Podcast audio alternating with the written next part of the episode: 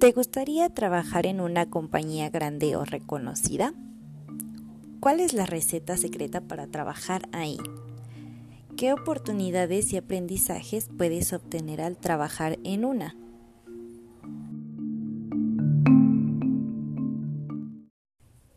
Cuando estás en la universidad es muy probable que empieces a pensar en dónde te gustaría trabajar ya sea inmediatamente para generar experiencia o en un mediano plazo viéndolo como una meta a lograr. Hay diferentes tipos de compañías, desde las familiares, las pequeñas, las nacionales, hasta las multinacionales. Estas últimas a veces son más atractivas para nosotros por el reconocimiento de la marca, el producto o servicio que ofrecen, o también puede ser por las oportunidades y desarrollo que vas a conseguir estando ahí. Así que en este episodio te vamos a compartir cómo conseguir una oportunidad laboral en este tipo de empresas y cómo es trabajar en ellas. Vamos a comenzar.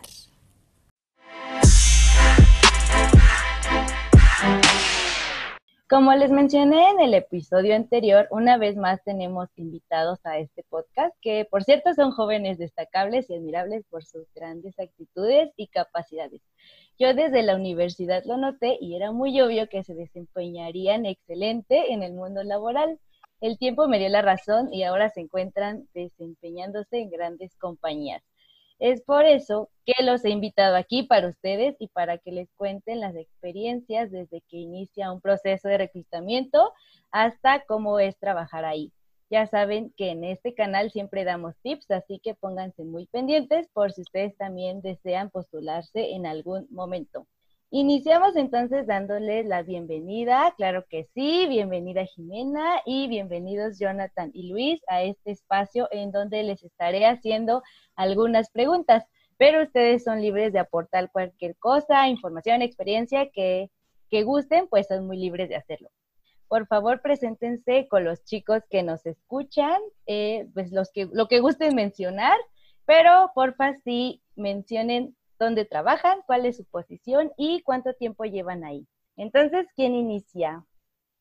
Súper, yo. Eh, yo me llamo Jimena Morales, actualmente estoy trabajando en Procter Gamble y estoy desempeñando el puesto de cuenta, cuenta clave para eh, Modern Retail. Súper, ¿cuántos años tienes, Jimé? Compártenos, dinos. Tengo 23 años y actualmente llevo justamente un año trabajando para Procter. Antes fui becaria, pero oficial un año. Muy bien. Eh, John, Luis. Hola, yo soy Luis Holguín, eh, tengo 24 años y igual parecido, yo también estoy en la parte de cuentas clave, en ventas, en, la, en las cuentas de franquicias de las tiendas de la marca Timberland y este, tengo trabajando ahí un año. E igual ya había sido becario, como ocho meses, pero ya tengo un año con el puesto de Key Account en Representative. Mucho gusto. Muy bien, John. Eh, gracias, gracias. Buenas noches. Hola, eh, yo soy Jonathan, eh, Jonathan Salinas, tengo 25 años. Actualmente estoy trabajando para Mercado Libre. Yo estudié comunicación. me encuentro justo trabajando para el área de mercado envíos y estoy como sales management. Tengo apenas siete meses, fue en octubre del año pasado que entré a trabajar acá. Excelente, chicos. Bueno, aquí ya va el primer tip que dos de las personas que tenemos fueron becarios antes. Porfa, si están estudiando, ya saben que las becarías apoyan mucho. Em, comenzamos con las preguntas y la primera es, si anteriormente ya habían trabajado en una compañía pues grande o reconocida o esta fue la primera vez. Si la respuesta es no, pues cuéntenos un poco cuál fue la compañía anterior y su puesto.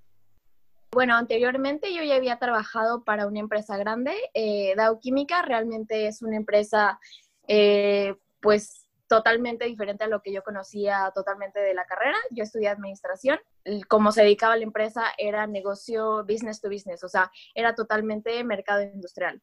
La verdad es que no es tan reconocida porque es por lo mismo, porque es business to business. Eh, y ahí yo entré como becaria y realmente era como customer service. Era un poco mix con eh, llevar clientes y con logística. Excelente. Bueno, yo de hecho eh, fue mi primer trabajo en la parte de becario. entré de becario ahí a, a BF Outdoor, de hecho ese es el nombre del grupo. eh, que es dueña de, pues, de la marca, ¿no? A nivel global. Dinos, pues, cuéntanos, paréntesis, perdón, eh, ¿qué, otras marcas tiene BF para que se den una idea? BF Outdoor también tiene principalmente Vans, que es la que pues todos conocemos, eh, de North Face, eh, Jansport, de las mochilas, y bueno, Timberland, eso en, aquí en la división de pues México, o sea, en BF Outdoor México, eh, y a nivel global, que o sea, también es dueña de las marcas, pero a nivel global también eh, Kipling, eh, y demás. Aquí Kipling está con licencia, pero bueno, pronto va a ser parte del grupo de nosotros. Y bueno, eh, fue, mi, fue mi primer trabajo, estar de becario ahí en, la parte de ventas. De hecho, yo cuando entré de becario, pues estaba muy sorprendido porque pues me, me, me, encantó como toda la idea de trabajar en la moda, en la industria de la moda. Entonces, pues la verdad es que es impactante, o sea, llegar que tu primer trabajo sea en una una empresa grande. Y pues nada, o sea, al final del día creo que es, pues aprendes como muchas cosas, ¿no? Muchas buenas prácticas. Me ayudó muchísimo a darme cuenta qué es lo que me gusta, porque también es eso. O sea, yo cuando entré como becario de ventas, entré más porque me llamaba mucho la atención el renombre del grupo, porque la verdad yo no sabía mucho qué se hacía en ventas. Eh, sobre todo me, me, agrada que he descubierto que me gusta, entonces pues más o menos por ahí va. Pero sí fue mi, la primera vez que entré a trabajar en este grupo. Excelente. ¿Y John? Eh, sí, yo había tenido justo mi primer trabajo, trabajé para Periódico Excelsior, que forma parte del grupo Imagen Multimedia, justo antes de esta como transición a, lo que era, ahora ya hay como el canal, que es el 3 y así imagen, ¿no? Entonces, eh, justo fue como mi primer acercamiento con el campo laboral, fue en una empresa y literal fue de buscar en alguna de estas páginas como OCC, ver la vacante, aplicar, hacer entrevistas para, digamos, esa, esa empresa como tal. Y eh, estuve ahí por dos años, de hecho, como desde de los 18 a los 20, justo estaba como en la parte como de calidad un poco, y esa es como la empresa como más, bueno, otra de las empresas grandes en las que he trabajado. Muy bien, eh, pues ahora sí que John ya nos dio la pauta para justo empezar a hablar del proceso de reclutamiento que ustedes vivieron en estas compañías. Cuéntenme un poco cuál fue el proceso, igual como lo que decía John, ustedes se postularon en cierta página o les llamaron y en qué consistió, o sea, cuáles fases fueron las que fueron pasando, pues así todo, toda su experiencia en este proceso. Aquí pónganse truchas lo que nos están escuchando porque pues, tienen los tips chidos. Eh, en mi caso, que voy a hablar como que las experiencias de las dos compañías, en DAO, pues realmente pues yo no conocía nada, nada de la empresa. Eh, me acuerdo que eran unas vacaciones, yo empecé ahí de becaria mientras este, seguí, estábamos como en quinto semestre, me parece, y tal cual, hay, hay, una página de becarios que las empresas como que ponen ahí cuáles son los puestos que ellos tienen disponibles. Entonces yo me metí eh, a ver qué puestos había, realmente no tenía como intención de trabajar. Eh, la, página, se llama Cia de Talentos y la verdad es que está bastante buena. Muchas empresas siguen ahí este, buscando becarios para los puestos que van teniendo. Pues vi como que la vacante de auto, como mencioné, todavía no conocía como la empresa y tenías como que primero llenar una hojita de cuáles son tus intereses, por qué quieres trabajar aquí, etcétera. Después de eso, si les gustaba como que tu respuesta, ya te mandaban como, por proceso de eliminación, te mandaban como un examen en inglés. Todo eso es en línea. Y después nos mandaban como una invitación para asistir eh, a las oficinas. Y yo la verdad es que como que ahí no tenía ni idea de cuál iba a ser como el proceso de reclutamiento. Entonces, pues, tal cual, ¿no? Voy llegando de que a la recepción de la empresa así y de repente empiezo a ver que pues un chorro de chavos que realmente iban a lo mismo que yo. Entonces yo dije, híjole, o sea, esto va a ser una dinámica muy rara. Entonces como que desde ahí yo dije, o sea, ¿qué puede ser? ¿Qué puede venir? ¿No? Después nos metieron a todos como en una salita y eh, tú podías elegir como tu lugar libremente. Éramos, yo creo que como 15 personas. Había dos mesas y te decían, pues siéntate en una de las dos. Tú elige, ¿no? Primero se presentaron, dieron como la introducción de lo que era la empresa, etcétera y eh, ponían como que varias imágenes en los mercados que DAO participa.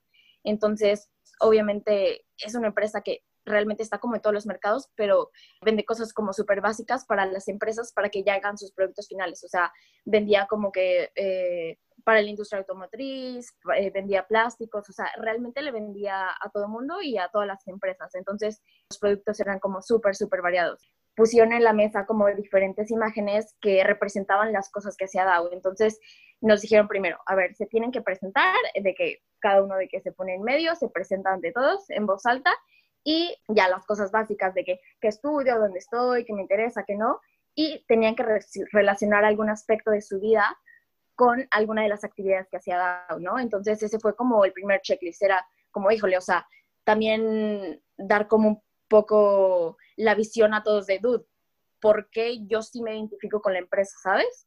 De ahí, pues sí, como súper, súper recomendación, como, dude, a donde quieras que vayas. Por ejemplo, yo no sabía nada de DAO, me, me super puse a investigar de DAO qué era, porque ni idea en mi vida. Y al final de que cada quien se presentó, eh, nos pusieron un video de un, un, proyecto social que había hecho DAO en una comunidad como de, no, pues nosotros que hacemos plástico en esta comunidad, nosotros hicimos todo lo posible que, para que con nuestros productos la gente pudiera tener agua potable, ¿no? Y para eso nos separaron como en grupos y ya nos decían de, eh, bueno, pues tienen que hacer algo igual. Era pues en equipo, tú no conocías a la gente más lo que sabías porque se habían presentado. Y este, hacer una empresa como, a lo mejor sus proyectos eran muy técnicos, yo estaba como que rodeada de puro ingeniero y hasta cierto punto dije, puta, o sea, realmente, ¿qué estoy haciendo aquí?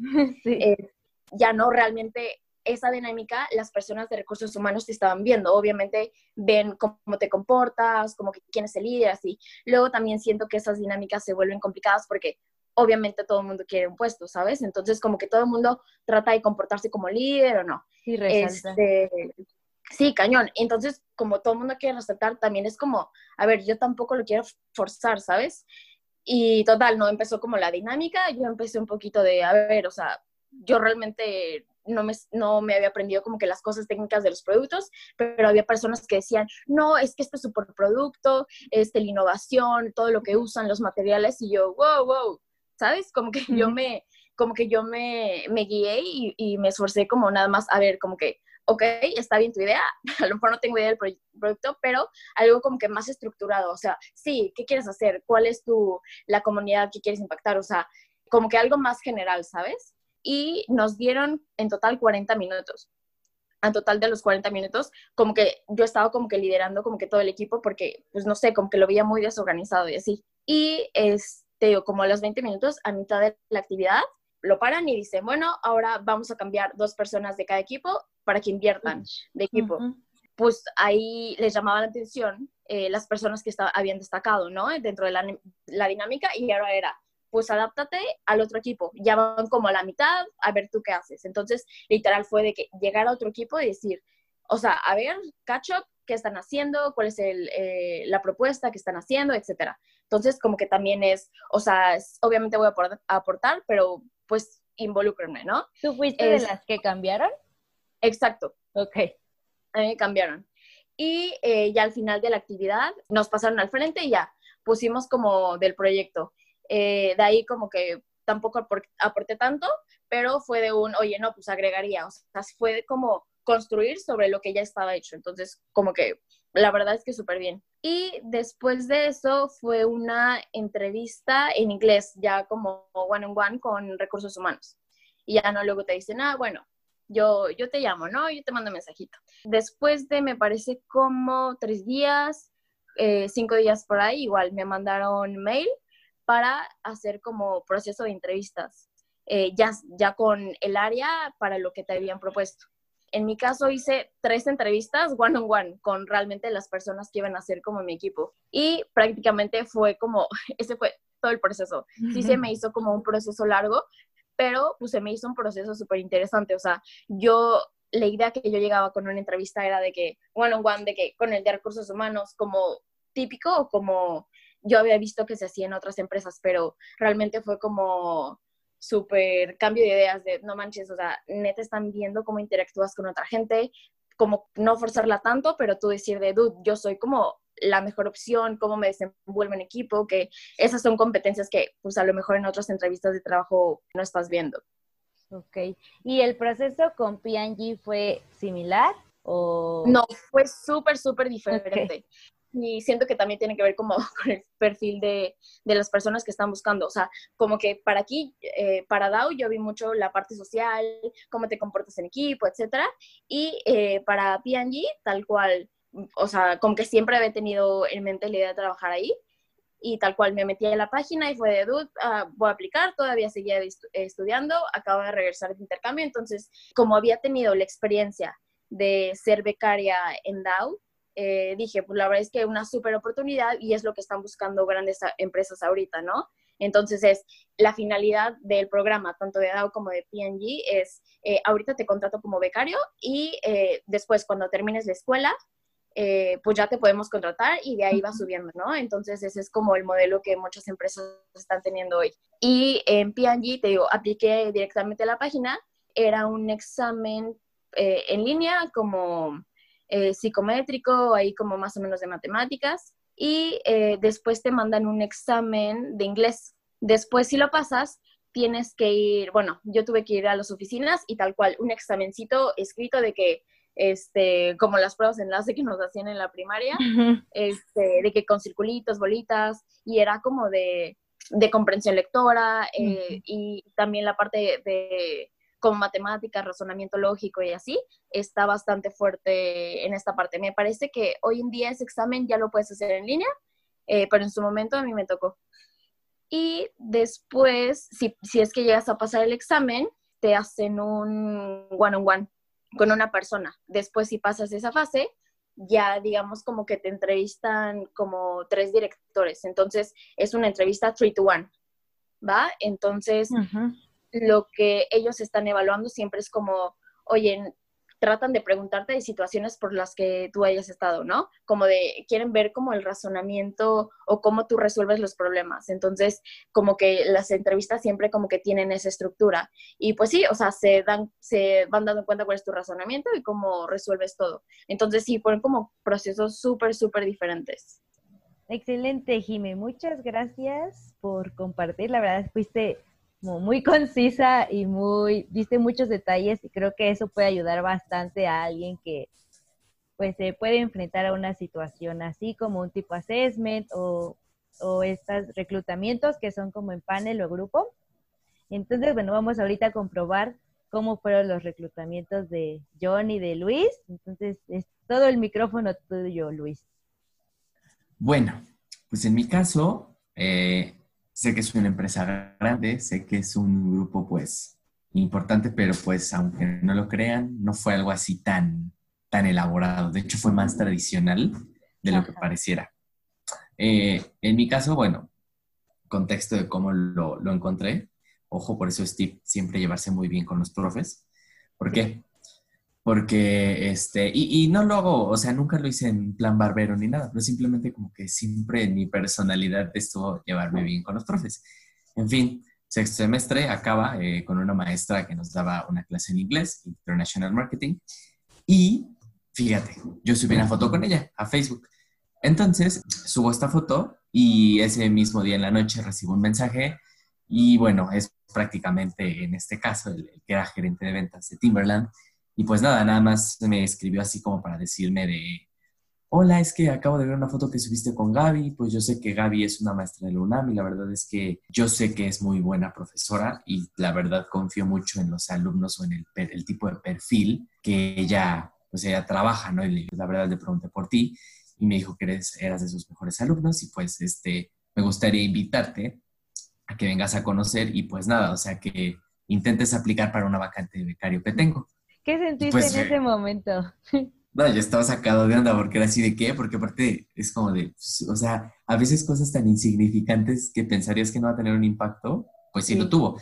Pero aquí te digo, es como toda esta, no voy a decir así, tu vibra o no sé, a lo mejor esa buena onda que puedes traer puede atraer este tipo de cosas, ¿no? Total, esta fue como la manera de, vamos a decirlo así, el reclutamiento, que si se dan cuenta está fuera de lo tradicional, no atiende a ninguno de, ay, me metí a tal página y nada, la verdad me llegó. Pero claro, a ver, eso fue como el reclutamiento, ¿no? Ya al momento de, empezar a aplicar, yo fui súper claro, ¿no? Decir, pues no tengo experiencia laboral, pero me llama mucho la atención porque suena que es un grupo súper padre, una empresa súper buena, o sea, aquí en parte fue como esta actitud y estas ganas que te veían, ¿no? Entonces, la primera entrevista con él en las oficinas fue muy como de quién eres, qué te gusta hacer, qué edad tienes, a qué te dedicas, tus hobbies, un poquito más como de personalidad, ¿no? Porque al final recordemos que un puesto en, en el área comercial ¿no? Entonces, algo que por lo menos se ha ido aprendiendo en todo este tiempo es que, ok, sí, tienes que tener un lado analítico muy bien desarrollado, pero sobre todo cuando estás en ventas,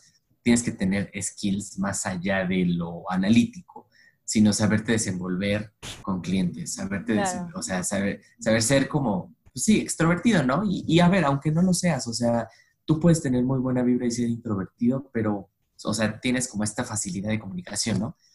Total, esa fue como la primera parte. También una entrevista muy breve en inglés, como para ver más o menos mi nivel. Y ya después eh, vino una segunda entrevista porque al final él era el gerente de ventas de la marca. Yo no le iba a reportar directamente a él, yo le iba a reportar a un CAM, un Key Account Manager, en este caso el CAM que llevaba las cuentas de Innova Sports, eh, TAF, todas estas tiendas como multimarca más deportivas. Entonces, pues ya la segunda entrevista fue con él. Con él lo que me dijo, bueno, fue que me dio tiempo como para presentarle un proyecto de escolar. O sea, aquí la, él quería ver como mi lado analítico, ¿no? Entonces me dijo, mira, ahora en sexto semestre seguramente ya se ha hecho algún proyecto, preséntamelo así como si yo fuera, no como si fuera tu profesor, preséntamelo como una solución de negocio. Ya piensa un poquito más allá de, de como de, la, escuela, ¿no? O sea, exacto. O sea, como que sí, está padre que lo expongas y eso, pero al final, como tu proyecto me ayudaría a mí a mejorar algo. Entonces, pues ya yo presenté uno que había hecho. Eh, aquí es súper tip, ¿no? O sea, que digo, al final son habilidades que me va aprendiendo, pero pues, aprender cómo a comunicar lo esencial, lo importante, ¿no?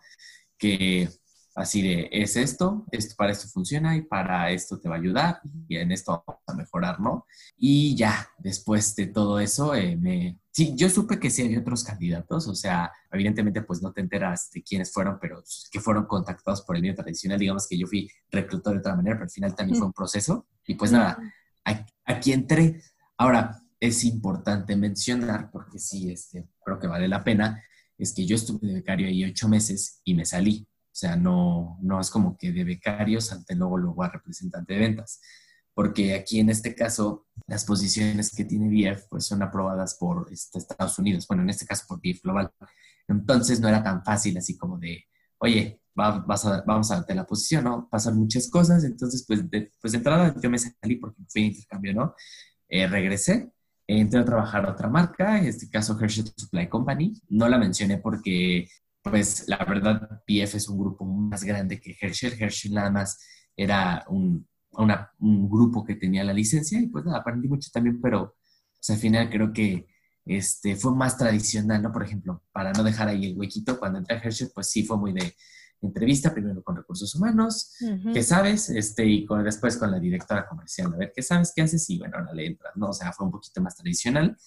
Pero ya cuando regresé a BF, uno, me ayudó muchísimo el haber estado como becario, pero no solo, o sea, pasar, ¿no? Sino tener como esa, dejar esa huella en las personas y ni siquiera porque tú hayas sido en eminencia, sino porque hasta tú, o sea, el hecho de estar, de ser como proactivo, de, oye, así, o sea, como que tu buena onda. Entonces, pues, a mí me ayudó mucho que cuando se abrió una posición ya de representante de ventas, en este caso, el que era mi jefe, pues me recomendó para dármela, porque uno, esta posición no era para reportarle a él, ya era para otra parte, o sea, también en la marca, pero ya les digo, en la parte de franquicias, ya no era como en estos canales multimarca. Y ayudó muchísimo eso, o sea, por eso fui como el, o sea, en este caso otra vez la el reclutamiento fue porque, ah, es que él ya había trabajado aquí, tuvo un buen desempeño. Exacto, vamos a volverlo a llamar. Tuve otra entrevista, porque al final les digo, lo iba a reportarle a la misma persona, pero al final ayudó mucho eso.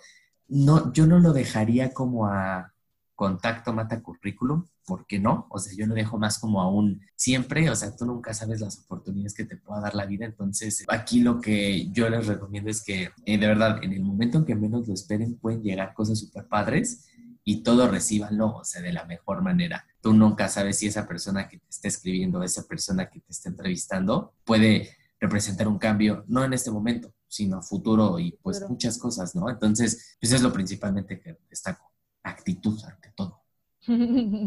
Como dice Bárbara, ¿no? Exacto, sonríe, sonríe. oye, oye Luis, igual solo como para aclarar, eh, cuéntanos un poquito qué es Herschel, para que quede claro que también es como la parte de moda y que pues siempre estuviste en ese, ah. en ese sector o en esa industria. Sí, sí, exacto. Desde, pues yo empecé a trabajar a los 21 años, ahorita ya puedo decir que tengo tres años de experiencia y ha sido en esta, en la industria de la moda. Estuve en Timberland, bueno, y Herschel, que es esta marca de, vamos a llamarlo así, categoría travel, de viajes, es marca de mochilas, de maletas, de accesorios como, sí, complementos, y es marca canadiense, Herschel Supply Company, y aquí en México está con una persona que tiene la licencia, es un grupo que se llama Another Fashion Company, y pues nada, o sea, igual, la misma dinámica, ¿no? Es una marca, le vendes a diversos distribuidores de Liverpool, Palacio de Hierro, tienes tiendas propias, te como en esa onda del retail, ¿no? Pero pues sí, de la moda, que es muy rápida y es muy padre. Súper. Y bueno, y ahora sí pasamos al último proceso para ver qué tan diferente o similar ha sido a los dos anteriores. Te dejo, John. Ok, ok. Eh, pues yo primero quiero como rápido esbozar cómo, cómo han sido un poco los, los empleos que he tenido. O sea, el primero fue para periódico Excelsior y fue así, un encontrar en una plataforma, este, aplicar, me contactaron, fui a una entrevista y pues listo, o sea, no sé, fueron como dos o tres entrevistas, algo así, y fue pues traer nuestros papeles y listo, ¿no? Ahí estuve como alrededor de dos, de dos años y luego decidí como quedarme los dos últimos años de la carrera, como a disfrutar la carrera como tal, para estar con mis amigos, que esto creo que es una experiencia como súper, súper padre. yo creo que mi error y como un consejo que he visto como conmigo y con mis amigos, era justo quizá aprovechar los dos primeros eh, años de la carrera sin trabajar y luego empezar a trabajar en los últimos dos años. Yo lo hice al revés. Eh, siempre, siempre, siempre de verdad vivan la experiencia universitaria. Es como de las mejores cosas. Entonces, si les, da, si les da la oportunidad neta de justo como eh, vivir la experiencia universitaria, de no tener que trabajar mientras estudian, está padre. Pero sí también empiecen empiecen como a conseguir un empleo en los últimos semestres de la carrera, porque eso da pie a, como nos comenta Luis y Jiménez, como de ser becario, porque te da pie a, tener unas bases sólidas que te dan para, para, un mejor empleo, ¿no? Entonces, para mí, el, después de haber terminado mi carrera, fue una cuestión de unos meses que los ocupé para unas cosas personales y de repente, o sea, en mi búsqueda de empleo como ya graduado, fue una cuestión muy sencilla en esta primera vez, ¿no? Ya saliendo de la carrera, que fue mi segundo empleo más formal. Literal fue buscar igual en las plataformas y aquí fue como donde aprendí uno de los consejos más importantes, es que no te quedes solo en, el darle apply a, a la página de OCC o de... Computrabajo, Boomerang. Exacto, justo. O sea, de verdad es, si ves un correo electrónico ahí, copia el correo electrónico, ármate un mail súper específico hacia, el hacia la empresa, como nos decía Jimé, investigalo y de verdad escribe, eh, hola, oye, soy Jonathan, eh, me gustaría o vi esta eh, vacante en tal página, la verdad es que me considero apto para las habilidades, tengo mayor oportunidad en esta área, esta área, esta área y te, adjunto mi CV esperando que, la verdad, o sea, si trae un apellido, la, la verdad, o sea, no quiero, sí lo voy a decir, o sea, real la gente de recursos humanos les encanta que les digas y les hables de, mi amor, porque de verdad su correo es súper agresivo. Tu correo es como, hola, te adjunto mi CV, de verdad van a ser como, ja, ni lo voy a ver. Si les escribes como, hola, muy buenas tardes, licenciada Alonso, o sea, literal, lo van a checar. Confirmo, confirmo, confirmo. Lo van a checar. Mira la Shadi, exhibiéndote. no, pero es muy probable que lo leas o que abras el CV. Y no porque, pues es como hablar bonito, la comunicación asertiva, le dice. Entonces, bueno, la gente de los humanos ama que, que, te tomes el tiempo. Y es que creo que también, digo, estás aplicando para una vacante, no es, no es que, o sea, sí, lo, sí aman que les hables bonito, pero también digo, tómate el tiempo de escribirles un mail dirigido. Y entonces, eso fue lo que yo hice para esta, esta vacante que realmente me quedaba súper cerca de mi casa. el empleo anterior que yo tuve fue eh, en una empresa que hacía eh, como ingeniería de sistemas eh, integrales especiales, ¿no? Yo no sabía nada, pero necesitaban una vacante de comunicación organizacional y yo no sabía nada de ingeniería de circuitos cerrados de televisión, de automatizaciones, BMS, nada. Lo aprendí, pero lo que necesitaba era una vacante de comunicación y eh, realmente eso fue como un aprendizaje que me quedé. Redacta un correo y mándalo y si de verdad te interesa, llama yo mandé ese correo y nadie lo revisó. Y yo de verdad me gustaba la empresa. Yo la empecé a investigar, está padrísima, se llama Logen. Y, y yo dije, bueno, pues no pierdo nada con llamar. Llamé, me contestaron y, bueno, oye, eh, yo este, mandé un CV, quiero ver si está la persona encargada de recursos humanos de reclutamiento. Y me dijo, ah, pues dame un segundo, te comunico. Tan fácil fue como que me comunicaron, me dijo como, ay, no, no he podido ver, pero a ver, dime, ¿cómo te llamas? Me buscó en su mail y me dijo, ok, loco, y al rato te aviso. Y así, tal cual me avisó en la tarde, como, ¿sabes qué? Me agrada tu, tu CV, vente en dos días a una entrevista. Y fui a esa entrevista y me dejé fluir. O sea, la verdad es que em, la forma en la que yo tuve esa entrevista fue una plática tan amena con esa persona que ahora es una gran amiga, eh, que, que cuando yo salí de esa entrevista, o sea, a mí se me fueron los nervios. Era como, bueno, es la primera, apenas estoy empezando como en este campo, me dejé fluir 100% eh, en esa entrevista, que cuando salí de ahí, o sea, me quedé pensando como, bueno, ¿y, y, dónde quedó como la formalidad o, o, en qué momento no? O sea, realmente yo salí de ahí sintiéndome como... ¿En qué momento me examinaron? O... sea, yo dije, lo hice mal porque, o sea... no me, sentí evaluado. Exactamente, de verdad. Y claro, o sea, te preguntan las cosas que habitualmente te preguntan, pero la, la, forma, o sea, me citaron como en una salita, en un comedorcito, eh, como, como muy, muy casual, o sea, nada dentro de un ambiente muy formal, que eso es también un poco lo que predica un poco aquella empresa donde estaba. Fue una cosa como, como que me hizo sentirme en confianza, eh, después de un proceso, pues, de, días y de este tipo de cosas que tienen la vacante, fue, fue como un mes después de eso, eh, pues me aceptaron y comencé a trabajar por ahí. Luego, el, proceso acá en Mercado Libre fue como un poco lo que nos comenta Jimena. Fue un panel y literal fue, oye, necesito que mañana vengas a un panel a las 2 de la tarde. ¿Puedes? Sí, eh, porque, ah, ok, para esta vez a mí ya me costó muchísimo trabajo conseguir un empleo.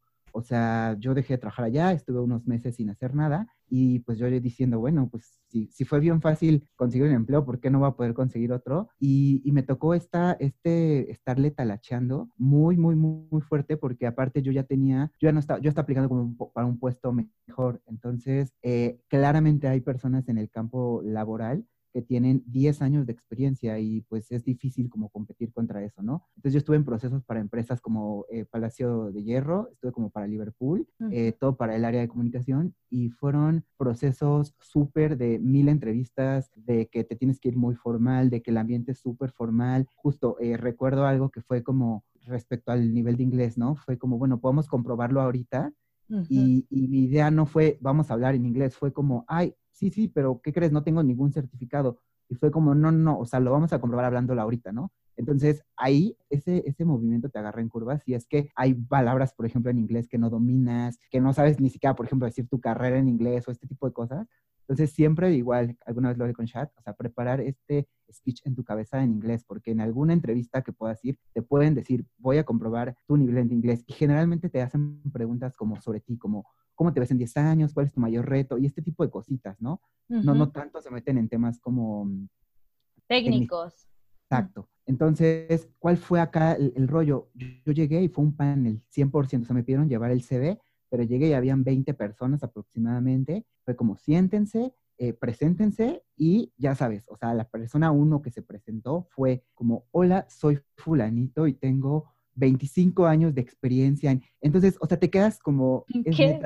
yo soy como estudiante y trabajé un año, o sea, literal, y, y ahí mis pensamientos eh, eran como, no te estreses, porque eso es como un consejo, o sea, no, no te estreses. Al final del día, si el puesto es tuyo, va a ser para ti y hay personas que están sobrecalificadas para los puestos. O sea, el hecho de que seas la mejor, el mejor ponente y no seas el que macha con el puesto, por ejemplo, eh, no te vas a quedar, no te vas a quedar, porque si tienes doctorado y maestría y todo, pero el puesto no lo requiere, eres estás sobrecalificado, entonces pues no te vas a quedar. Eh, pues disfrútenlo mucho y más cuando son estas oportunidades como de paneles, disfrútenlo y realmente eh, muestren quiénes son, muestren sus capacidades. Em, lo mismo, nos organizaron en grupos. Ahí fue como, bueno, a ver, invéntense un producto y me los van a vender. Entonces, pues recuerdo que así de que mi equipo surgió la persona que fue como, ya sé, eh, vamos a vender, eh, y era el producto como más vendible del mundo. Y, y la verdad es que, como lo decía bien Jimena, te, te, te, te pueda traicionar esta idea de pensar y decir, ok, tengo que destacar porque solo así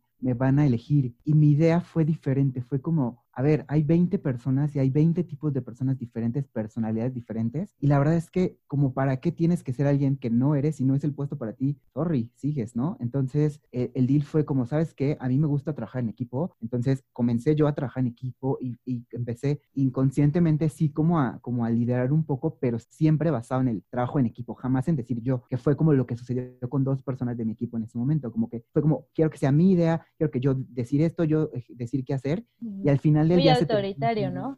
Efectivamente, que, creo que quizá no fue su intención, pero en ese momento te puede traicionar esa idea de tengo que destacar, hay 20 personas. Fuerzas. Hay una posición, tengo que ser yo. Y pues creo que aquí igual como consejo es, de verdad, o sea, el trabajo en equipo es lo que se busca en, creo que en estas empresas que ahora son más grandes, sí la habilidad funciona mucho y trae un gran peso, pero al final del día creo que la humanidad, el desarrollo que tienes con otras personas, el trabajo en equipo, esas garras que tienes y, la actitud, creo que lo dijo Luis eh, muy bien, la actitud que tienes es súper, súper importante. Entonces, fluyó. Eh, al final, pues simplemente eh, nos dijeron como, bueno, este, gracias. Y cuando te ibas despidiendo, como que al darte el beso era como, te espérate cinco minutos, ¿no? Entonces era como, ok, y te esperabas en el... Qué chido. Todo padrísimo, porque, o sea, ah, esto, fue, así, o sea, justo yo el día que conocí a Shad, fue el día que yo tuve esa entrevista y al otro día fue, ya te necesitamos para el lunes acá en, eh, trabajando en Mercado Libre. Entonces, esto fue, necesitamos a las personas y listo, después de ese mismo día de terminar ese panel, eh, nos hicieron un one-to-one, checaron cosas del CV y listo, quedó a deliberación y nos avisaron al otro día. Eso básicamente fue como los procesos de selección y, y lo que viví yo. Yo creo que vivir un proceso de selección es de los procesos en el que estás pendiente de cómo va, ya sea que dure uno o dos días, que es cuando te sientes más nervioso porque puede pasar que te sientas muy seguro de lo que tú hiciste o que te sientas inseguro de tal vez lo que no hiciste o no demostraste. Entonces, no sé qué ustedes opinen, como, pues yo siento que es un proceso difícil al sentir que pudiste haber dado más o que diste lo necesario, no sé. Y también pues una vez de que estás esperando como la respuesta y que te digan si sí o si no, no sé, ustedes díganme. Totalmente. Sí, aparte, o sea, siento que viendo como cada una de las experiencias de todos, o sea, realmente todas las empresas hacen el proceso como que se les acomoden el hecho de no casarnos con la idea de que, ah, súper tradicional, ah, assessment y todo, o sea, realmente también ir a un proceso y tú con la mente de, o sea, quién, todo lo que puede pasar, todo lo que puede, puede haber en ese proceso, ¿no? Exacto, sí. Exacto. Y sobre todo estar así súper cool en cuanto a mentalidad y decir, o sea, sé tú o sea, como, como bien dijo yo, o sea, no intentes sobresalir. Nunca mientan sobre lo que no saben hacer. Si no lo saben, es mejor. Yo siento que te aprecian más diciendo, ok, no lo sabe hacer, pero trae ganas. De, sí, lo sé hacer y que cuando tengan una pregunta más eh, precisa de eso, crashes. Sí. Sí. Es trabajo honesto. ¿O cómo es? No es mucho, pero es trabajo honesto. Exacto. Y creo que otra cosa que yo agregaría es, o sea, me acuerdo que en una clase creo que un maestro nos dio como el consejo de justamente esta parte que mencionaba Shadi, como que después de un proceso que te quedas con la incertidumbre de, híjole, no me han llamado, que habrá empezado, según yo lo hice bien, pero que no. O sea, también el hecho como de al final de una entrevista de que ya pasó todo, de que, ok, el, cuando te preguntan dudas, comentarios, lo que sea, también es, pues es bueno preguntar, oye, pues feedback, o sea, digo, me va a servir, o sea, si no me quedo aquí, me va a servir como para la vida, para otros procesos de reclutamiento, pero creo que pedirlo está súper, súper válido. Sí. Y hay empresas que sí te la dan sin problema. Sí, coincido totalmente con lo que han mencionado, porque muchas personas no lo piden y tal vez es la clave que te puede dar la pauta para, por si no te quedaste, poder mejorar en tu proceso. Entonces, bueno, ya siguiendo con las preguntas un poco y que ya ustedes mencionaron en pues al momento de que nos contaron cómo fueron sus procesos, ¿hay algo más que ustedes deseen agregar o por qué ustedes consideran que se quedaron en esa posición? O, sea, alguien les mencionó después de su proceso, oye, te quedaste porque vi que eres una persona así, así, así. O si no les dijeron, ¿ustedes por qué consideran que fueron los candidatos ideales? Pues, o sea, en mi caso, que fueron como que las dos empresas, de, al final del proceso eh, de DAO, después del assessment que les conté, pues yo solicité feedback de que, oye, ¿qué onda? ¿Cómo me viste? No sé qué. Y fue de que, oye, please, dime si es tu primer como que vez de un assessment. Y fue como el hecho de te, te desenvolviste súper bien, como que supiste liderar, pero tampoco de que este, estoy forzando las cosas ni nada. Entonces, como que eso me dio tranquilidad y que yo agregaría que pues también cuando tú aplicas a una empresa que realmente quieres trabajar, se nota y pues realmente es cuando empatan todo lo que tú piensas con la empresa, sus valores, todo. Entonces creo que eso también se refleja. Y también yo agregaría que, y algo que también me enseñó Jonathan, fue que realmente el hecho, o sea, sí hace una diferencia cuando empiezas a trabajar de becario o, full, tiempo full, cuando todavía sigues siendo estudiante, porque pues realmente ahorita vemos el mercado laboral, ahorita más por la situación, ¿no? Pero pues cuántos egresados no salen, no salen de donde estudiamos, ¿no? Realmente es como tu competencia. Entonces también desde que estás estudiando, tener el chip de edu, o sea, ¿qué es lo que me diferencia, sabes? O sea, ¿qué puedo hacer algo adicional? por ejemplo, yo como que me sentí inútil nada más viendo de que a las clases, como que me metía de qué idioma, francés, inglés, lo que quieras. También era súper fan de los modelos de Naciones Unidas, o sea, realmente como que también siento que te da un súper, súper plus tener otras actividades y no quedarte de que, ah, sí, voy a la escuela, la escuela nada más. Exacto, trabajo en equipo, cool. Entonces, y esas eh, actividades extras que tú estás dando, obviamente se notan porque vas teniendo más experiencias, vas teniendo, desarrollando otro tipo de habilidades, de comunicación que realmente cuando tú estás en una empresa, pues claro que tú pudieron haber servido. Entonces, creo que en mi caso fue lo que hizo la diferencia también. Pues en mi caso yo considero que lo que hizo la diferencia fue como esta, que ya más o menos lo mencioné un poco, o sea, la actitud, pero no solamente sino como en estar positivo, ¿no? Sino como bien dice Jimena, o sea, a veces cuando algo te gusta y cuando algo te llama, ni siquiera lo finges, o sea, sale natural y pues lo notan, ¿no? Claro, o sea, aquí también otra cosa que súper quiero destacar, que a mí me pasó, que la verdad es que yo pues sí estudié administración también, pero pues hay muchas carreras además de administración que tienen mil como ramas o te puedes dedicar a tal cosa, tal cosa, tal cosa, y aquí hay de dos, o te gustan muchas o no sabes qué te gusta. Entonces, probar todo, o sea, digo, al final, yo cuando apliqué este puesto de becario de ventas, les digo, yo no tenía ni idea de que se hacían ventas, pero era como de, voy a probar. Si no me gusta, pues igual. cambiaré, no, sé. Exacto, pero es como de no me voy a quedar con las ganas y resultó que sí me gustó. Y ya estando ahí, vas aprendiendo de otros puestos, te vas Mm, familiarizando con otro tipo de posiciones y, y, a lo mejor no te gustó esa, pero te das cuenta, o sea, ya vas entendiendo como lo que sí te puede gustar y así, entonces no te cierras a nada y, y, también, o sea, también está el hecho de que si tú ya tienes bien claro qué te gusta, es muy válido, pero pues la vida da muchas vueltas y uno nunca sabe cómo puede acabar todo. Simplemente para que se den una idea, dato cultural, el director de Timberland en ese entonces que yo estaba era ingeniero mecatrónico, director comercial de la marca. Entonces, pues dices, este güey estudió mecatrónica, ¿qué hace dirigiendo al equipo de ventas y marketing de una marca? Igual, mi jefe actual es actuario.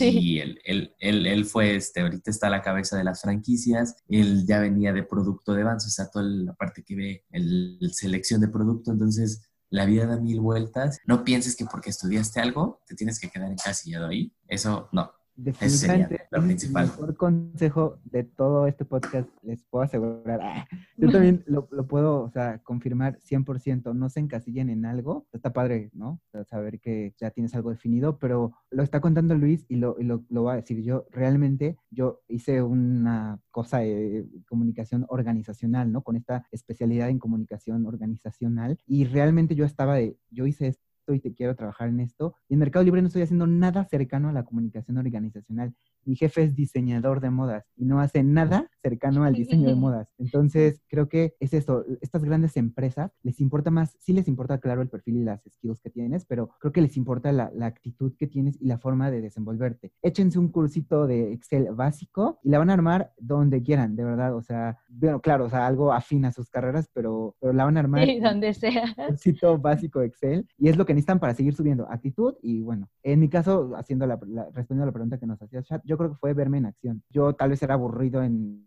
aquí está el papelito y esto es lo que tengo que estar diciendo, pero cuando me vieron en acción, presentando un, un proyecto, trabajando con demás personas, creo que fue ahí el momento porque yo ya traía varias entrevistas atrás y nunca, nunca llegué a tener los puestos. Entonces, al momento de que fue mi primera, este fue mi primer assessment. Pues en el primer assessment que me toca al desenvolverme, ¡pum! Ahí me quedé. Yo creo que esa fue la clave del éxito para mí. Confirmo lo del Excel, confirmo lo del Excel. Pueden darse cuenta que todos los tips que se han dicho en este podcast ya se han hablado en podcasts anteriores. ¿eh? Entonces ya pueden dar fe de que lo que les digo es verdad y lo que han dicho otros compañeros como Aaron y Aranza en el podcast anterior, que también es verdad. Por ejemplo, la parte del inglés, que creo que en todas las entrevistas estuvo súper presente, el Excel obviamente, tu forma de adaptarte, tu forma de estar abierto a cualquier cosa que se pueda presentar, o sea, no ser resistente al cambio que te saques de onda si hacen cualquier cambio o modificación. Yo creo que esa es la clave y obviamente la actitud que ya se ha, se ha mencionado pues mucho en este en este tema,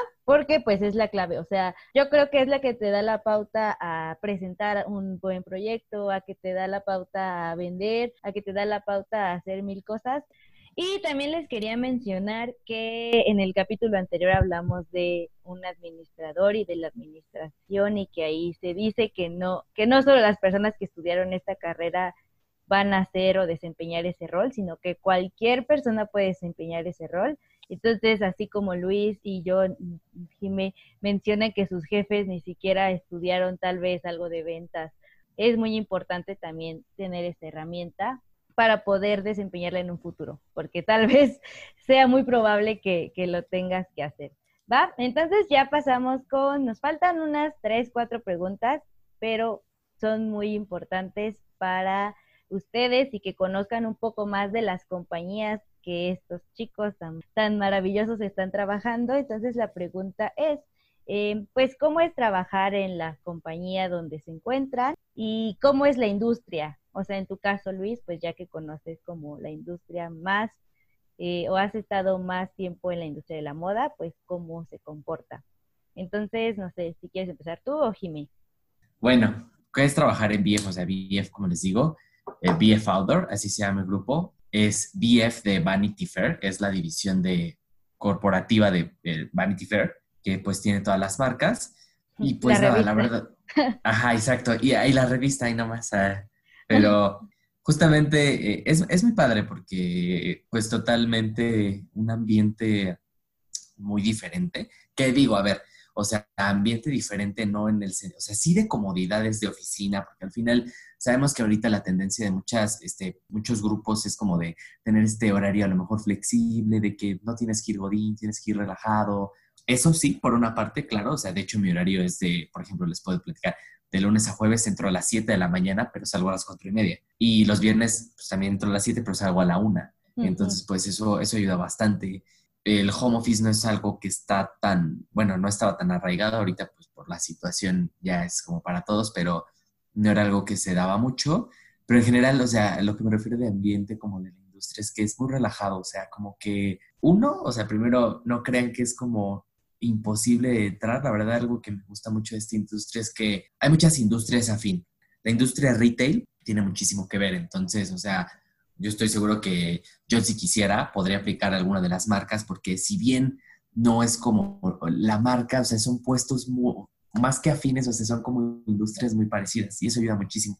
Entonces, algo que yo les dejo de la industria de la moda es que es súper padre, es muy divertida, es muy numérica, o sea, de verdad, el hecho de que el fast fashion, sé que lo hemos escuchado de que, ay, sí, la moda es muy rápido y todo eso, pero es, es, es muy dinámico, es muy cambiante, eh, tienes que planear todo súper a futuro, o sea, ahorita, por ejemplo, nosotros ya estamos trabajando en lo que va a venir en la temporada de Fall Winter 2021. Entonces, así funciona esto. O sea, al final del día tenemos que estar súper dinámicos, tenemos que estar súper abiertos al cambio y muy padre porque es, o sea, independientemente de que estás mucho en contacto con el producto y así, creo que aprendes mucho a hacer negocios y eso, bueno, a mí me encanta, ¿no? Entonces, y sobre todo esta apertura, ¿no? O sea, apertura a cualquier ambiente, a cualquier todo. Entonces, pues, sí les recomiendo si tienen la oportunidad de aplicar para la industria de la moda o voy a ser más general a la industria retail, que es como tal B2C, Business to Consumer, entonces es muy padre. Bueno, eh, en mi caso voy a compartir igual como que los dos escenarios de Dow y Procter, que son empresas como totalmente diferentes. En el caso de Dow, que es business to business, pues es una industria como súper, súper industrial, ¿no? Eh, ahí, repito, estaba como en la parte de customer service, se relacionaba un poquito con logística y realmente la dinámica de la industria es como súper, súper rápida. O sea, por ejemplo, vendíamos, este, yo estaba como en la industria automotriz, entonces vendía de que pegamentos que les mandábamos como a las plantas automotrices. Entonces, por ejemplo, si tú tenías un problema en la cadena logística para que les llegara el producto que necesitaban en ese momento para la producción en masa de, de autos así, pues si había un problema ya te estaban casi, casi cobrando el paro de la planta. Entonces, realmente era como que una industria como que súper rápida, ¿sabes? De ahí, digamos, y siento que va relacionado con lo que estudié también, es que, por ejemplo, administración siempre te enseñan de que comportamiento del consumidor, desarrollo de un producto, buscar nichos de mercado. Realmente tus proyectos y todo lo que ves en escuela está encaminado a tú crear un producto, ¿no? Sí. Este, como para emprendedores, así. Entonces yo estar como del lado de, puta, o sea, yo les vendo a los que después producen un, un producto final, o ya estás como que más atrás de la cadena. Entonces, como que ahí me gustaba donde estaba, pero no disfrutaba tanto como del producto. O sea, los productos eran súper técnicos, eran productos químicos. Entonces, realmente que de que, ah, sí, vendes betamate, no sé qué, o sea, de que, ok. No te no conectabas tanto, ¿no? Con el, no, exactamente. O sea, realmente sí estaba como en la parte logística, cómo funciona, Incoterms, todo, que realmente me gustaba un chorro, pero la parte como ya como identificada con el producto así, la verdad es que no. Y los vendedores ahí sí eran como, pues ya ingenieros sí, porque eran cosas súper técnicas de que, no sé, un cliente de que, este, oye, duda de la viscosidad y no sé qué, yo... Sí, o sea, realmente son cosas que no son en mi campo, ¿sabes? ¿Y qué les este, decías? No, no, no, de que pase a ventas, ¿sabes? Con copia, con copia para. De que, oye, a la siguiente ventanilla, de que, creo que, creo que este batch no llegó bien, está roto yo. Este, no sé si es peligroso o no. Vaya, vaya. Ese no es asunto mío. Pues, pues mira, no, lo, no lo pruebes y ya, no lo pruebes y ya, no pasa nada. Sí, o sea, son realmente cosas como muy técnicas que no estaba tan involucrada y no me conecté tanto, ¿no? Me gustaba lo que hacía, pero sí decía, a ver, o sea, me voy de intercambio, pero realmente esta no es la industria para la que me gustaría, ¿no? En línea con la carrera. Pero en general, o sea, la verdad es que DAO que es una súper, súper empresa, estaba como en las empresas de calificadas en Best Place to Work, las oficinas, todo, o sea, como que el trato muy, muy humano. Entonces realmente tenía como diferentes pilares como para tener work-life balance, ¿no? Entonces esa parte obviamente hace que te enamores más de donde estás trabajando. Y para la parte de Procter, que ahí cambia totalmente, que es Business to Consumer, pues ya, ¿no? Súper en línea con lo que yo había estudiado, el mundo retail, el mundo de las ventas. Entonces, pues sí, son empresas súper, súper diferentes y igual, o sea, las dos son como que, sobre todo Procter, como que la parte analítica, ¿no? De llevarlo. Igual, en línea con lo que mencionó Luis, el mundo de retail súper, súper grande, o todo hay que conocer, los proveedores, ya como nuestros productos, innovaciones, cuáles son las estrategias comerciales. Entonces, pues la verdad es que eso también me fascinó. Y en cuanto a la empresa, me fascina, estoy como enamorada de Procter, o sea, se preocupan mucho como por desarrollar a la gente y así. Entonces, como que de las dos, la verdad es que me llevo súper, súper buenas cosas y muy, muy buenas experiencias. Mm, qué bonito. Y ahora vamos a escuchar el mundo de la, del e-commerce. Así es. Pues para mí esto fue un área 100% nueva y más porque creo que pasa en México. Es momento de sacar las cifras, pero, o sea... Sí, sí, dilas, dilas. No, no, no, era, era bromilla, pero, o sea, realmente la gente subestima el poder de capacidad de Mercado Libre, porque pues acá tenemos un gran, gran número uno que es, el señor Amazon, que trae toda una infraestructura de Estados Unidos, eh, que ni uno le llega a, Alibaba, que son estos AliExpress, ¿no? Que este es el gigante, el monstruo gigante. Exactamente, ¿no? Pero bueno, acá para Latinoamérica, Argentina, que es eh, Mercado Libre es argentino, eh, digo, ni siquiera hay como duda de cuál es el number one en el e-commerce, ¿no? Mercado Libre en Argentina hace cosas maravillosas y tiene proyectos gigantes. Entonces, el reto es cómo impulsamos en México y cómo hacemos, vamos, eh, por ejemplo, en, un poco más como en Latinoamérica, Mercado Libre tiene, tiene presencia bien. Brasil también es un, gigante de, mercado, mercado Libre. Pero, ¿qué pasa con eh, México que está pegadito a Estados Unidos? Hay un número uno y entonces el reto fue, a ver, o sea, o nos ponemos al uno a uno o nos va a comer el mercado y entonces la, gran parte, por ejemplo, de lo que hace Mercado Libre para México es la inversión al uno a uno con este, con este señor grande, ¿no? Entonces, la, capacidad de infraestructura que tienen, eh, eh, estas sí son, sí son cifras, ¿no? En el pasado Hot Sale eh, rompimos históricos de ventas el primer viernes de, Hot Sale y por mucho rebasamos, ¿no? A, Amazon. Y creo que es parte como de lo que yo comencé a conocer más del e-commerce. Yo no tenía idea y yo estaba como Amazon, listo. Sí. Pero claro, eh, todos tenemos la idea de que Mercado Libre era como usado y que eh, te ves con el vendedor y te va a saltar y estas cosas. Pero nada, o sea, quedó atrás. Y el punto fue, tenemos que ponernos a la competencia y entonces tenemos ya nuestro propio servicio de entregas de instantáneas al otro día, ¿no? Entonces, todo este tipo de cosas hacen que, por ejemplo, yo no tenía nada eh, de visión con el con el e-commerce y ahora lo veo de una forma diferente. Trabajar en la industria del e-commerce es totalmente, eh, sí, diferente a lo que hace porque apuestas por la, por la innovación justo estar viendo qué se está haciendo, pelear mucho o buscar mucho la comunidad de los trabajadores, desarrollo personal, las oficinas son lo más millennial de la vida, masajitos, este, chelitas, estas cosas así. Y ahora un cambio que estamos haciendo es que vamos a, sí somos un e-commerce, pero estamos incursionando en el mundo de las fintechs. Entonces, todavía eso es un mm. paso adelante porque entonces ya nos estamos posicionando como el número uno de las fintech, ¿no? Entonces podrás tener como soy el número uno del e-commerce. Todavía vamos a dar un paso más en innovación, tecnología, eh, todas estas cosas todavía como como más hacia lo, pues, millennial. Otra cosa de, del e-commerce, por ejemplo, que, que, yo lo vi fue la capacidad de crecimiento y de, adaptabilidad que tuvo frente a una crisis como la que estamos teniendo ahorita de una pandemia. O sea, si bien hubo empresas que de, fabricación de productos, de textiles, de estas cosas, que por la situación tuvieron que frenar un poco la operación, al final del día Mercado Libre jamás lo hizo y eh, pudimos, o sea, estamos en un crecimiento gigante, ya que el e-commerce en México, igual como estadística, se despuntó muy, muy grande. Creo que el o sea, 59% de las personas hicieron su primera compra ahorita en, en un, periodo de, cuarentena. Entonces, todo esto hace que, bueno, pues, hasta las paqueterías que nos ayudan se rebasaron, todo, todo, todo un rollo, ¿no? Pero esto también es parte como de trabajar en una empresa grande, no sé cómo lo habrán vivido Luis y Jime, pero al final del día fue una, un, aquí no se para porque aquí seguimos y tenemos la forma de cómo seguir trabajando. El home office fue todos en home office y estamos funcionando tan bien haciendo home office que, que no se planea y no se pone en la mesa todavía cuándo vamos a regresar. Es como, ¿estás bien trabajando en tu casa? Sí, lo estás haciendo muy bien, estás dando excelentes resultados, listo. Que hay que quedarnos para no exponernos, para no preocuparnos, para no estar pensando qué va a pasar por esta, por esta cuarentena. Entonces, un poco por allá fue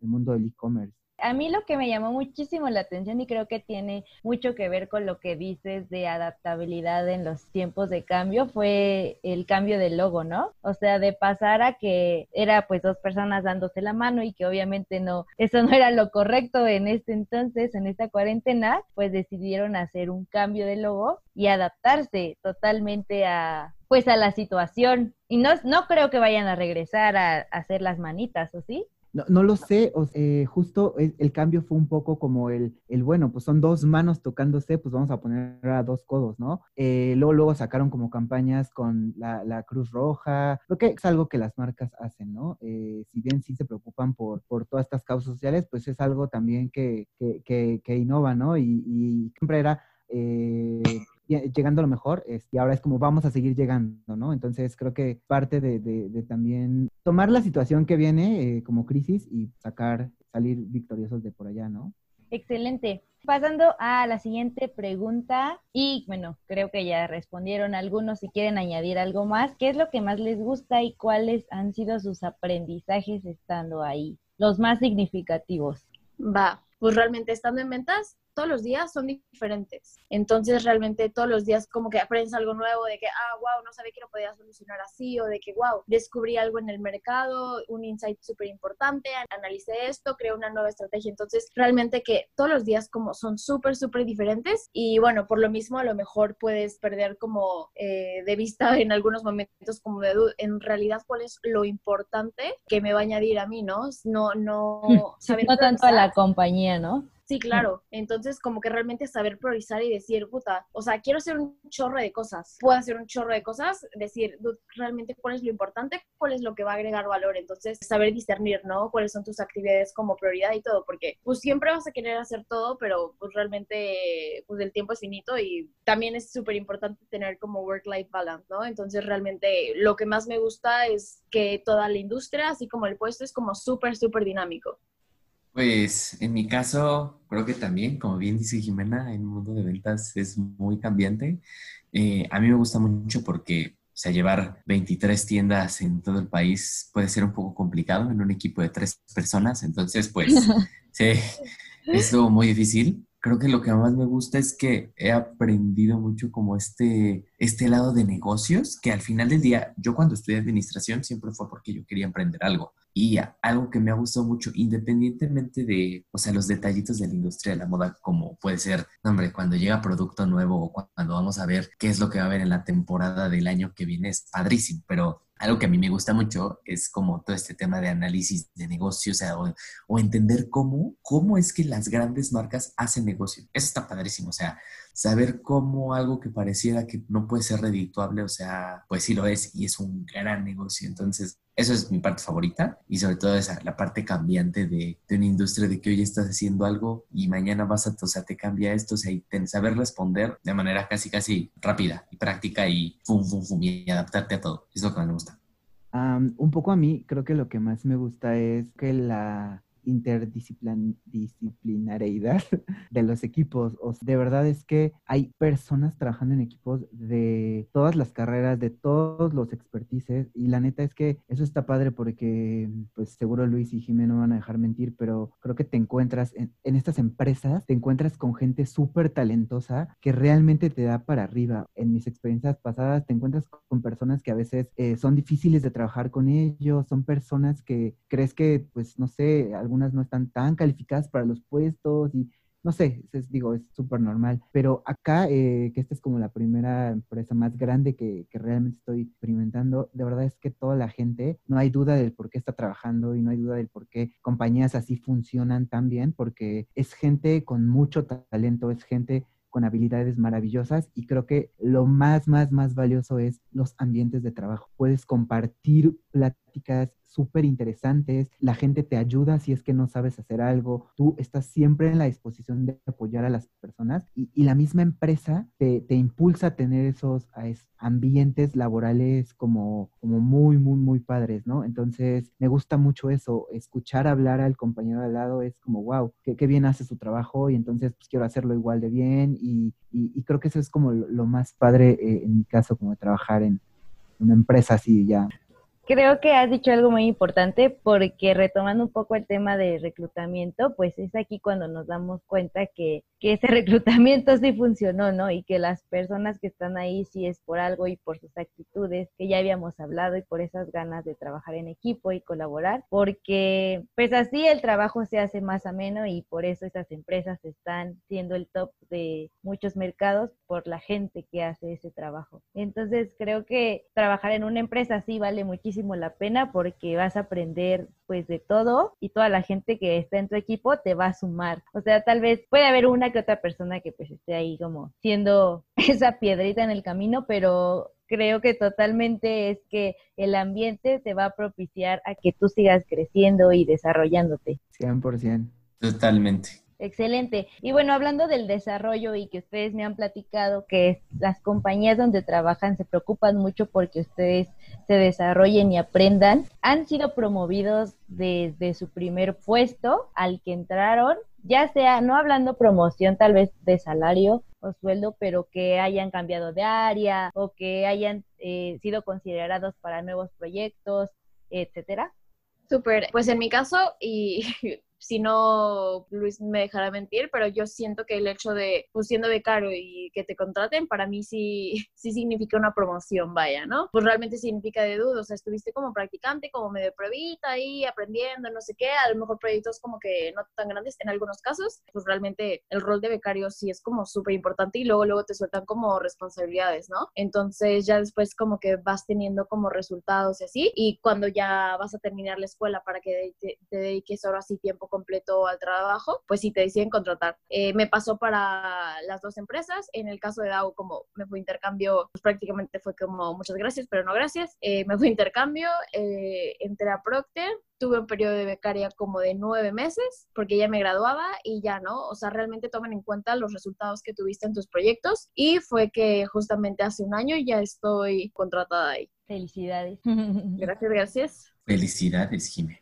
Y, y, bueno, en mi caso, es, pues yo igual, o sea, entré de becario. Yo me fui de Timberland, como saben. Eh, regreso a Herschel. En Herschel entré como asistente comercial. Y pues, al, al ahora sí que al final por el desempeño que fui teniendo. Ya el último mes que estuve ahí, sí me dieron como esta promoción a Cam Junior, que es como esta posición de ejecutivo de cuenta. Eh, era junior porque yo iba a Palacio de Hierro. Palacio de Hierro no era tanta parte del negocio, pero ya era una responsabilidad más grande. Y cuando entré aquí a, este Timberland pues ya fue el puesto de representante de cuenta, entonces pasar de becario a representante de cuenta pues la verdad ha sido un gran, un gran avance, he estado aprendiendo muchísimo en esta posición, yo sí siento que he tenido ese crecimiento porque pues yo lo dejaría como, como bien dijo Jimena, Sí, o sea, el hecho de promoverte becario y que ya te confíen en una posición más grande, con más responsabilidades, pues es, es una gran cosa un poco en mi caso, pues tengo menos de un año ahí. Eh, por la misma pandemia que nos está impulsando, por un poco los proyectos que se tienen para Mercado Libre como en México. Ahora estamos, fue una noticia como que se anunció, eh, se van a contratar, no recuerdo el nombre, pero gran cantidad, o sea, abrimos muchísimas plazas para, para muchas áreas en Mercado Libre. Por favor, escuchen y eh, anoten. ah, sí, claro, hay una página justo hay una página, eh, creo que es como talent.mercado libre o algo así, que como creo que lo dijo Jimena, las, las empresas tienen sus páginas de, reclutamiento, porque muchas veces sí sacan algunas vacantes más como hacia, como hacia lo externo, pero muchas veces es, yo tengo una página y publico mis vacantes, y si alguien ahí que realmente está interesado en trabajar en una empresa está checándolo todos los días, cuando aplica, listo, se, les, se les da la oportunidad, ¿no? Entonces, te están abriendo como muchas vacantes, hay algunos proyectos que todavía están en top, secret para este podcast, pero estamos Confidencialidad ante todo. Claro, pero esperemos que, muy pronto las nuevas personas se van a integrar como a un equipo que voy a tener yo. Entonces, claro, siempre eh, paciencia, o sea, al final del día podrá ser muy bueno y todo y jamás nadie va a dudar como de, las capacidades, pero también hay que tener como paciencia. Son estructuras que si bien no tratan en el día a día de, de marcarlas y todo es súper orgánico, sí son estructuras y hay jerarquía, entonces no es tan fácil para el área de recursos humanos como abrir puestos así de que hoy abro un nuevo puesto, ¿no? Entonces tiene que ir como escalonando todo y pues siempre paciencia y perseverancia. La última parte es pues justo las recomendaciones que ustedes les pueden aportar a los chicos que nos están escuchando, aparte de todas las que ya dijeron durante todo este desarrollo del tema. ¿Creen que hay alguna otra que se les haya escapado por ahí que consideren importante para que ellos puedan aplicar, desenvolverse mejor en una entrevista o en este tipo de reclutamientos que son tipo panel, assessment? O ya se dijo todo y ya terminamos. Eh, pues yo creo que nada más a modo como de recalcar lo que pues ya dijimos los tres, eh, yo diría realmente aplica a la empresa que quieres trabajar, o sea, no solamente de sí, o sea, yo sé que hay ocasiones de que necesito trabajar, no puede ser nini, etcétera, pero busca las empresas a las que realmente quieres trabajar y como que empata todo, todo lo que piensas con la, la compañía además de pues irte como súper, súper bien preparado, siempre dar el plus y también siento que es una cuestión como de actitud. Sí, totalmente. Y pues algo que justo acaba de mencionar John, que creo que es súper importante, tener paciencia. La verdad es que muchos procesos pueden ser lentos, pueden ser pesados, o sea, te los digo, o sea, yo para entrar a Timberland esta segunda ocasión tuve que esperar mes y medio aproximadamente porque el proceso fue muy lento. Entonces, son procesos lentos algunas veces. Y eso no quiere decir que, ah, ya, no me hablaron ni nada. Simplemente no esperes que si hoy fuiste entrevista, ya mañana estés trabajando. O sea, paciencia. Entendemos que a veces la desesperación puede ser mucha, pero pues no, al final todo llega cuando tiene que llegar y vale la pena esperar. Entonces, paciencia. Y la parte yo creo que ahí también disfruta el proceso y aprende de cada proceso, o sea, como que, que tampoco te tires, ¿sabes? De que, híjole, a lo mejor no me quedé, ¿qué fue lo que aprendiste? ¿Cuál fue tu feedback? A la siguiente lo puedes hacer mejor.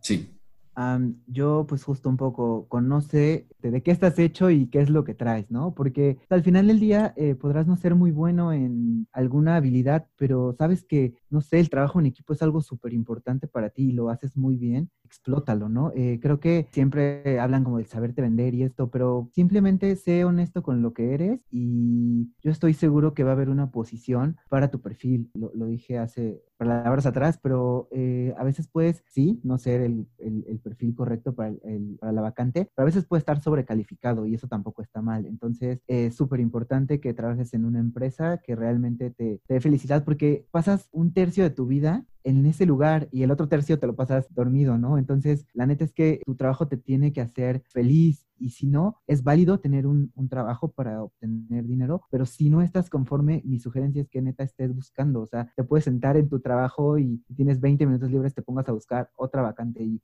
tampoco es deja por, por ir, pero que, La típica de buscar un trabajo en la computadora. la compu del trabajo. Todo incógnito.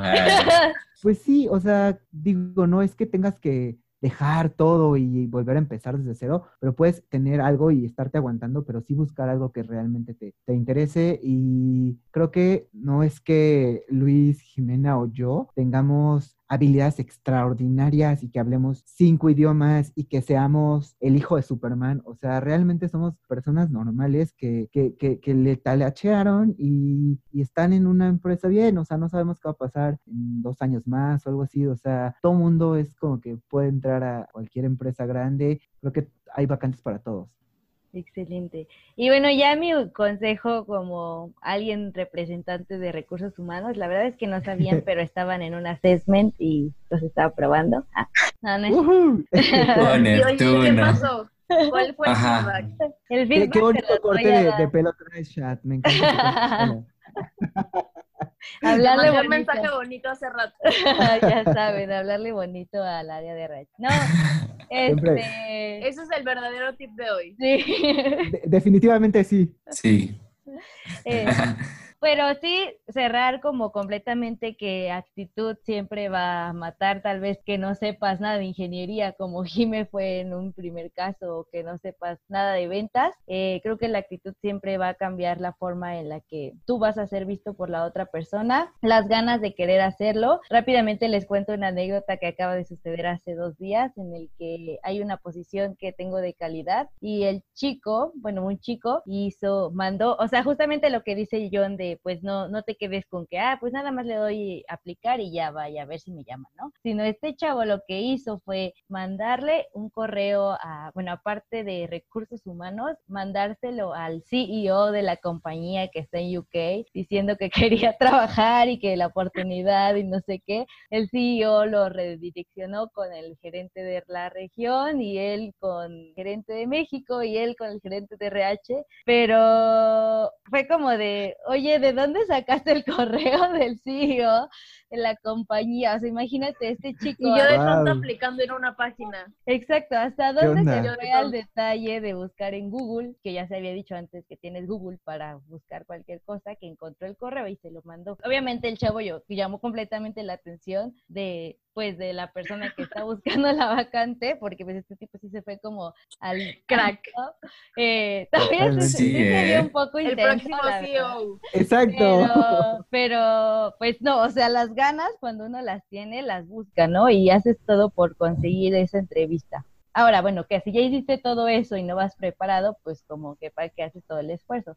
Creo que Exacto. Está bien que la actitud pesa, pero pero no, pues también no, no es toda la actitud. O sea, sí forma un gran porcentaje, pero no es completamente. Eh, Lo que más te puede servir también es pues armarte un fortalezas, debilidades de tú cómo eres como persona, o sea, realmente conocerte muy bien, no ir solo a la entrevista por ir y ay, a ver qué pasa, sino realmente saber cuáles son puntos fuertes de tu personalidad, en cuál puedes flaquear un poco y pues mejor no hacer nada que tenga que ver con eso o decir algo así, porque al saber tú tus puntos fuertes, pues vas a poder demostrarlos en ese momento, ¿no? Y no vas a mentir, como decía yo, ¿no? Tratar de ser una persona que no eres. Entonces, pues bueno, ya, aquí ya vamos a parar. Si quieren saber un poco más de entrevistas y cosas así, pues déjenos saber para hacer un nuevo episodio.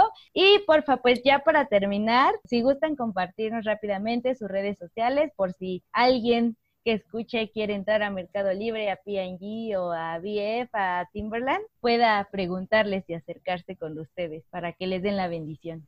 Muy bien, pues no voy a dar Facebook porque hay muchas Jimenas Morales, pero en Instagram, arroba mena-morales.